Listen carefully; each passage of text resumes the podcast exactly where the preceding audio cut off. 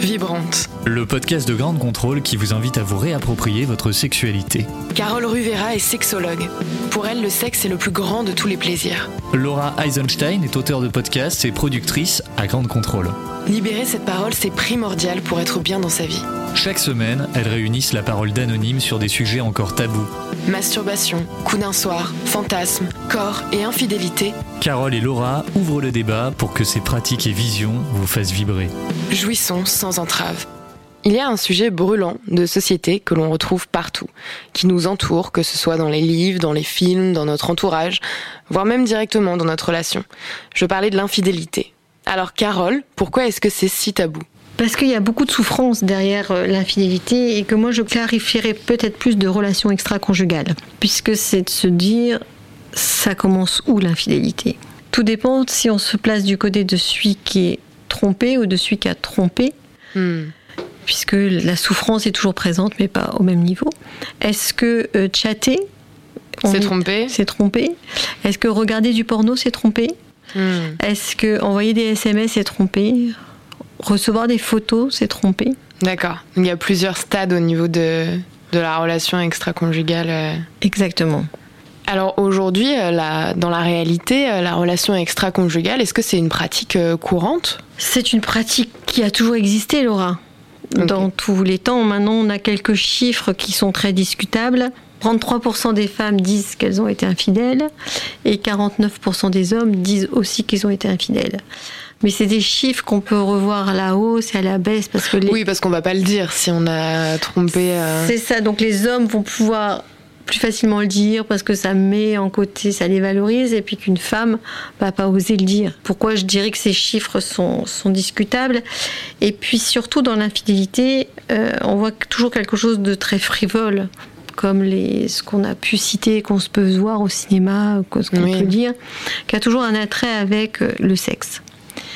Et derrière ça, il y a l'autre cliché qui est aussi présent dans les relations extra-conjugales, c'est qu'on dit que la femme trompe par amour et que l'homme trompe ah, pour le sexe. Oui. On s'est aventuré, Carole, euh, à Grand Contrôle pour demander euh, à les anonymes déjà ce qu'ils pensaient de l'infidélité, des relations extra-conjugales, comme tu le dis. Moi, perso, j'ai eu une relation à distance pendant longtemps, donc euh, ça m'arrivait de me manquer, mais donc je ne vais pas jeter la pierre. Je pense que, personnellement, hein, si l'autre partie le sait pas, ça blesse personne, il euh, n'y a pas de mal. Voilà. Pour moi, si on a envie d'aller voir ailleurs ou etc., il bah, faut en parler. Bon, je pense qu'il faut savoir pourquoi on a envie d'aller voir ailleurs. Après, je pense qu'il y a des couples euh, que ça, dont ça pose pas de problème. Moi, ça me, pense ça me pose un problème. Si je suis plus bien avec la personne avec qui je suis, bah, on, se le dit, on en parle et moi je vais voir ailleurs. Mais quand la chose elle est officialisée. Bah, en couple, on en parle, on se met, on se met d'accord là-dessus. Moi, je sais que c'est quelque chose que je dis ou c'est peut-être plus un principe qu'autre chose, mais si la fille avec qui je suis besoin d'aller voir ailleurs, c'est qu'elle n'a pas forcément besoin de moi ou qu'elle sera mieux avec quelqu'un qui acceptera ça. Pourquoi ce, besoin de définir l'infidélité comme motif de rupture dans le couple, Carole? C'est très en lien avec euh, ce qu'on peut imaginer de la relation à deux, qu'on soit marié, paxé ou juste qu'on vit ensemble c'est qu'on a ce besoin de se dire on a trouvé la bonne personne. En fait, c'est une sécurité. C'est une sécurité. Et la bonne personne qui nous correspond à un moment donné où on l'a choisi. Donc un peu ce mariage romantique euh, qui est aussi véhiculé euh, depuis euh, tant d'années. Mais à un moment donné, tout le monde change. La vie hmm. est en perpétuellement changement. Et souvent dans l'infidélité, qui est vue comme quelque chose de frivole, de sexuel, il y a ça obligatoirement, mais on, va chercher chez l'autre quelque chose qui a changé chez nous. Mais ça ne veut pas dire que la personne avec qui on est, on n'a plus envie d'aller avec elle. Ça ne veut pas dire qu'on n'aime plus cette personne. C'est qu'à un moment donné, notre changement nous pousse à aller découvrir autre chose, ou nous pousse à dire parce que on a évolué, parce qu'on a changé, on correspond mieux à, ça. Ça ne veut pas dire qu'on n'aime plus la personne avec qui on est. Donc en fait, c'est quelque chose qui a à voir avec nous en tant que personne, mais pas à voir avec le couple. Oui, pas forcément à voir avec l'autre. Donc si c'est quelque chose de personnel, c'est la raison pour laquelle il faut que ça reste euh, secret en fait. Exactement, c'est une raison qu'il faut que ça reste secret. mais aussi, ce qu'on a vu qui avait évolué, c'est que comment rester secret maintenant avec tous les réseaux hmm. sociaux, avec le téléphone, puisque maintenant toutes les relations extra-conjugales se découvrent à cause ou grâce à ça, et que on sait que dans tous les cas, il y aura souffrance pour l'un comme pour l'autre, il y aura une très grande souffrance à gérer à la cause de la relation extra-conjugale, parce que ce qu'on entendait dans, dans, les témoignages de ces anonymes, c'est que c'est soit une pulsion sexuelle, soit c'est la longévité du couple. Mais je trouve que c'est pas très valorisant. Est-ce qu'il y a d'autres raisons plus, enfin, qui ne montrent pas quelque chose de négatif pour la personne ou de connoté négativement, ou qui ne remet pas en cause forcément le couple? Bah, La différence de libido. Mm-hmm. Quoi qu'on dise, les hommes ont beaucoup besoin de tendresse. Il y a des fois, le manque de tendresse pousse aussi à aller chercher de la tendresse et pas forcément de la sexualité. Mm-hmm. Mais si on considère qu'à partir du moment où tu discutes avec quelqu'un, tu chattes avec quelqu'un, c'est de l'infidélité, on peut être dans cette catégorie-là. Euh, le manque de désir de l'autre pousse aussi à aller vers euh, que ce soit homme, femme, peu importe, hein, mhm. parce que une partie de notre clientèle, quand même le manque de libido, le manque de désir, qu'on soit un jeune couple ou qu'on soit un couple plus installé dans le temps. Oui. Et puis, effectivement, il y a aussi des couples qui sont, à un moment donné, se sont installés sans sexualité, après des enfants, après une maladie. Donc voilà, est-ce que pour autant ça veut dire qu'on n'est pas fidèle à l'autre personne? Deux choses différentes entre la fidélité et être loyal? Exactement, on peut être infidèle parce qu'on n'a pas les mêmes besoins, les mêmes fantasmes, les mêmes envies sexuelles, mais pour autant être très fidèle avec la personne avec qui on est en couple, on a choisi d'avoir des enfants, très loyal. On parle toujours de l'infidélité qui a toujours une connotation sexuelle. Et on parle très rarement, très ouvertement, parce qu'au début, on est très amoureux, on est très dans quelque chose de joli, de c'était la personne qu'on voulait rencontrer on va pas du tout aborder ce sujet-là. On va lui dire ah non, jamais, jamais. Ça veut dire que si tu es infidèle, tu m'aimes plus. Alors que c'est deux choses différentes, l'amour et la sexualité. Exactement. C'est deux choses différentes. Et puis, ça veut pas dire que on n'aime plus l'autre personne.